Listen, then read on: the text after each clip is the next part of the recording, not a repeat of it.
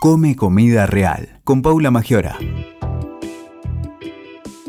Comer mal mata más que el cigarrillo. Hola, ¿qué tal? Estamos en un nuevo podcast de Come Comida Real. Mi nombre es María Paula y estamos hoy aquí para hablar de esta noticia que salió a la luz la semana pasada a través de la revista The Lancet, que es una de las revistas más importantes a nivel médico. ¿Y qué nos dice esta, esta noticia? ¿Qué nos cuenta esta investigación científica? Fue un relevamiento bastante importante porque se dio en 195 países, fueron los estudiados, y lo que nos dice es que si mejoráramos la dieta, podríamos lograr prevenir una de cada cinco muertes en todo el mundo sin importar que, sin importar edad, sin importar sexo, sin importar eh, el lugar, es decir, el desarrollo ni económico ni, ni, ni el país donde vivamos, sino que los riesgos dietéticos afectaron a todas las personas a nivel global de la misma forma. ¿Y cuáles son los tres factores más eh, importantes de los cuales hablaron en este, en este gran estudio? O, o, o las tres cosas que peor hacemos, por decirlo así. Comemos con muchísima sal, ese fue uno de los factores principales.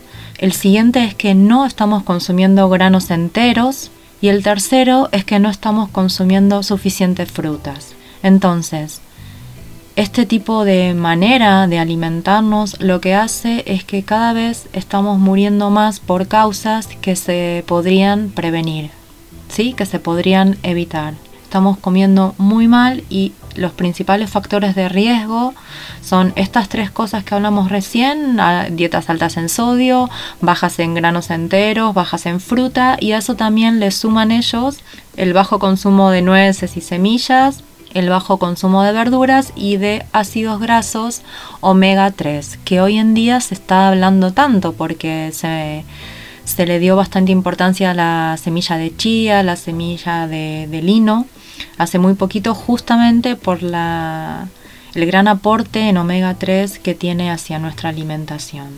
Entonces, si nos paramos frente a esta noticia que es tan importante y tan relevante en el día de hoy por la, el tamaño que tiene, ¿no? Fueron 195 países estudiados y lo que nos está diciendo es que nos estamos muriendo por causas que se pueden evitar. Entonces, vemos una gran oportunidad para poder intervenir. Tenemos un gran poder tanto como consumidores como protectores de nuestra propia salud, ¿no? De empoderarnos frente a esta noticia, decir, vale, mm, ¿qué voy a hacer con esto? Desde mi lugar, ¿qué es lo que puedo hacer para, para cambiar esta realidad que nos toca? Este grupo de científicos, que fueron más de 20, lo que propusieron, aparte obviamente de, de hablar de alimentación, están hablando también de incluir campañas en medios de comunicación masiva, de cambiar la forma de etiquetar los alimentos, de mm, que exista una estrategia de precios y de impuestos sobre determinados alimentos que, no son saludables, eh, que haya algunas políticas también a nivel de menú escolar y programas de bienestar en los lugares de trabajo. Entonces, frente a todo esto, podemos empezar a hablar también de cómo llegamos a este punto, cómo logramos estar en este punto tan, tan importante donde es un momento de inflexión. O cambiamos o colapsamos. Entonces creo que una de las cosas más importantes que siempre nos marcó a fuego y creo que es una de las mm, de los engaños peores que se le hizo, o sea, el peor favor que se le hizo a, la sociedad fue el hablar de hay que comer de todo, pero con moderación.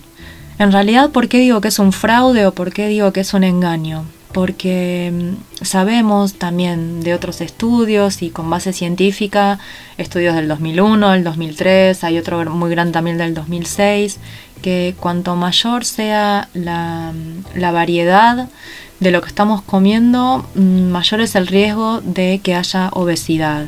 ¿Por qué? Porque en realidad utilizamos el hay que comer de todo como una simple excusa para comer lo que en realidad uno quiere y que generalmente son productos y no alimentos. ¿Y quiénes son los que desean que nosotros pensemos que sí, que en realidad no hay alimentos ni buenos ni malos, que no hay que demonizar determinados alimentos.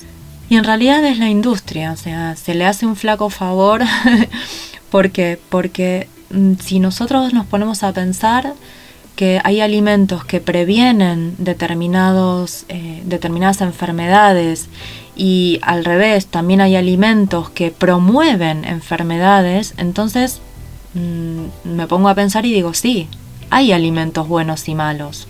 Si hay alimentos que mm, previenen, por ejemplo, una patología tan importante como, como el cáncer, o que previenen una patología que es crónica como la diabetes, y otros alimentos que al revés, el, el alto consumo o el consumo semanal de determinados alimentos lo que está haciendo es predisponerme a que esa enfermedad se dispare, entonces la conclusión es que sí hay alimentos buenos y sí hay alimentos malos. Y si hay que demonizar determinados alimentos, pues habrá que hacerlo. Es lo mismo que en su momento fue eh, el tabaco. Cuando se terminaron dando cuenta que en realidad sí hacía mal, hubo que tomar cartas en el asunto. Y lo mismo pasa con el tema de la alimentación y sobre todo porque es algo muy superfluo hablar de comer de todo con moderación. ¿Qué entendemos por moderación? Es muy, muy subjetivo. Y generalmente los alimentos que hay que comer con moderación, entre comillas, son casi siempre los que se relacionen con factores de riesgo eh, de distintas enfermedades, como hablábamos recién, y son productos ultraprocesados, gaseosas, embutidos, galletas, golosinas y demás productos que generalmente tienen el combo que yo digo, como hablamos en el podcast anterior, que es el combo genial para, la industria, ¿no? Generalmente son harinas eh, refinadas, azúcar, eh, sal, grasa de mala calidad y todo eso se mezcla con aditivos, resaltadores del sabor. Entonces, ¿Por qué consumimos tanta sal? Y bueno, justamente si estamos desplazando alimentos y estamos comiendo más productos, los productos lo que tienen es mucho sodio porque se utiliza como resaltador del sabor y aparte como conservante. Entonces muchas veces nos decimos, pero no le echo tanta sal a la comida. Mm, sí, no le echamos tanta sal a la comida, pero ¿qué es lo que estamos comiendo? Entonces, eh, lo que podemos decir es, bueno, a ver, ¿cómo salimos un poco de, de este embrollo en el que estamos? Y yo te traje algunas ideas para poder hablar, pero salir de una forma integral, que es un poquito también lo que están proponiendo estos científicos a raíz de todo este gran estudio que, que publicó la revista The Lancet. Ellos hablaban de una mirada integral para poder salir de, de este lugar donde estamos hoy. Y mi propuesta también es eh, una mirada integral pero traída a nuestro día a día. ¿A qué podemos hacer desde nuestro metro cuadrado para cambiar esta realidad que tenemos? La primera propuesta creo que ya la sabes si escuchaste los anteriores podcasts. Es más alimento y menos producto. Más plantas y menos animales, ¿no? Volver a comprar lo que son comida o alimentos de verdad eh, volver a una pescadería, volver a la verdulería, a los mercados de, la zona eh, y tratar de evitar lo que son grandes cadenas porque sabemos que el contexto nos induce a eh, la forma en la que compramos y a qué compramos. Eso es lo primero. Lo segundo, evitar tentaciones. ¿Y cómo las evitamos? No comprando lo que sabemos que no nos hace bien, ni a nosotros, ni a nuestra familia, e incluso las visitas, porque muchas veces utilizamos como excusa, eh, no, compré tal cosa, pero por si viene alguien. Y en realidad cuando viene alguien que se supone que es una persona querida y amada, no le damos lo peor en cuanto a alimento, ¿no? Tratamos de hacer o hacer algo casero o ofrecer algo que realmente sea de calidad. Entonces, olvidémonos de la excusa de mm, compro por tal cosa, porque aunque lo guardemos en la alacena, en el último rincón, bueno, vamos a ir a buscarlo porque sabemos que está ahí. Entonces, para evitar tentaciones es no compro lo que sé que no me hace bien. Una tercera propuesta quizá es el movimiento. Eh, estamos mm, hechos para movernos, el cuerpo necesita movimiento. Entonces, Eh, el cuerpo cuando se mueve lo que hace es genera una recompensa, nos genera endorfinas, nos genera un, bienestar a nivel eh, integral. ¿Por qué? Porque el cuerpo está diseñado para el movimiento. Eh, entonces, actividad física, movimiento, la que hagamos, aunque más no sea salir a caminar un rato. Dormir bien, esa es otra, por favor. Mm, lo que podamos, pero sueño de calidad. Dormir bien es una de las bases para poder tener una salud y un bienestar eh, bueno. Necesitamos siempre eh, determinada cantidad que varía de acuerdo a las personas, pero que ese sueño que tengamos sea un sueño de, de calidad para que todo el resto de, nuestra, de nuestro día sea también acorde. Y voy a agregar dos, eh, consejitos más. Uno, poder empezar a hacer uso de algunas herramientas de las cuales hablamos mucho pero que poco practicamos, que son las técnicas contemplativas o las técnicas, las técnicas de manejo de, estrés. ¿Y cuáles son? Puede ser simplemente sentarnos en una silla cinco minutos por día lo que digo, cinco minutos. El día tiene 24 horas. Estoy hablando solo de cinco minutos de tomarnos para en una simple silla sentarnos con los ojos cerrados, a respirar de forma consciente, eh, pensando quizá en un globo que se infla y se desinfla en nuestro abdomen, simplemente para tener cinco minutos de, de paz mental, de quietud y de estado de presencia que también o sea, está mm, fundamentado a nivel científico que simplemente el hecho de una meditación diaria nos aporta un bienestar eh, que equivale a, ya ni me acuerdo qué cantidad de horas, o sea, es algo muy, muy potente, sobre todo a nivel mental, que repercute en nuestro, en nuestro bienestar. Y el último consejo o el último tip que te doy en este tercer podcast de hoy es el empezar también a tratar de conectar lo que más podamos en la semana con la naturaleza. ¿De qué forma? A través del grounding o del baño de bosques.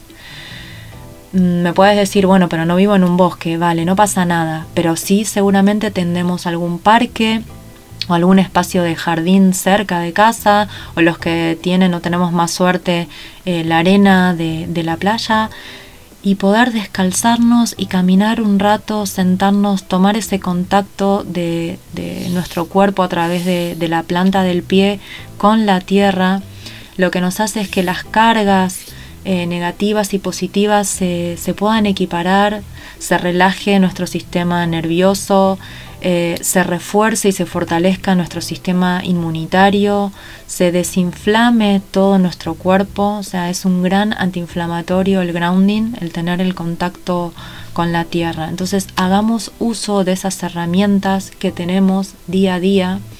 Y no digo que sea fácil todos los días, no digo que tengamos que hacer todo junto, eh, y empezar con, con, todo de una, pero sí poder tomar conciencia de cada una de estas herramientas y tratar de incluirlas, sobre todo las técnicas contemplativas antes de comer, lo que se utiliza como el mindfulness o el mindfulness eating, eh, que quizás suenan a palabras raras, pero simplemente es tomar un respiro y hacer este tipo de, de meditación y de conexión con ese momento presente que me trae sin mm, teléfono cerca, sin televisión, sin ninguna otra distracción a el momento donde estoy, que es ni más ni menos que el aquí y el ahora, ¿no? Del cual se, se habla tanto y quizás hasta, hasta está muy bastardeado de que, bueno, pero ¿qué es el aquí y el ahora?